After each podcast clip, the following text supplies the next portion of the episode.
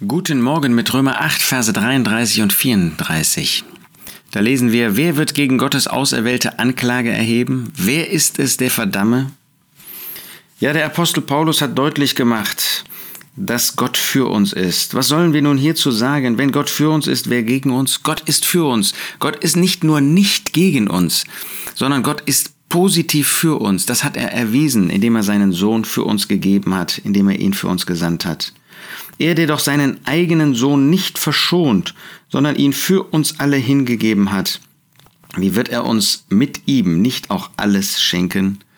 Ja, mit dem Sohn hat Gott uns schon alles geschenkt, aber er wird uns mit ihm auch jeden Segen, jede Herrlichkeit schenken und vermachen. Das hat er uns zugesagt. Und wie könnten wir dann irgendwie noch an der Liebe, an der Fürsorge, an der Gnade Gottes zweifeln? Wer wird dann gegen Gottes auserwählte Anklage erheben können? Da ist doch der eine, der auf unserer Seite steht, der das bewiesen hat und der das Tag für Tag beweist. Gott ist es, der rechtfertigt. Wer ist es, der verdamme? Da kann der größte Feind, da kann der größte Gegner kommen und Satan will das. Satan will uns verdammen. Er will Anklage gegen uns erheben, so wie er das, wir finden das in Sacharja 3 auch gegen den hohen Priester damals tat. Und natürlich in uns selbst gibt es genug Anklagepunkte. Aber wenn Gott auf unserer Seite steht und da Gott auf unserer Seite steht, was will der Feind da ausrichten? Er kann nichts als davon zu gehen, als der Geschlagene, als der, der keine Autorität gegenüber Gott hat. Ist dir das bewusst? Gott sagt uns das hier. Gott sagt dir das. Da gibt es niemand, der noch irgendwie Anklage erheben könnte.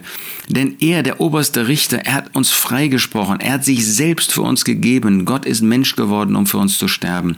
Da kann es keine Anklage mehr geben. Da kann es niemanden mehr geben, der verdammt. Denn wenn es jemanden gäbe, der Anklage erheben könnte und verdammen könnte, da ist das Gott. Aber er steht auf unserer Seite. Er wird uns nie wieder loslassen. Er wird uns nie wieder anklagen. Er hat ja seinen eigenen Sohn für uns gerichtet. Er hat seinen eigenen Sohn an unserer Stelle in das Gericht gebracht. Und das macht seine Liebe offenbar, aber auch seine Gerechtigkeit, dass er nicht ein zweites Mal strafen kann und wird. Wer wird gegen Gottes auserwählte Anklage erheben? Wer ist es, der verdamme? Niemand, denn Gott ist für uns.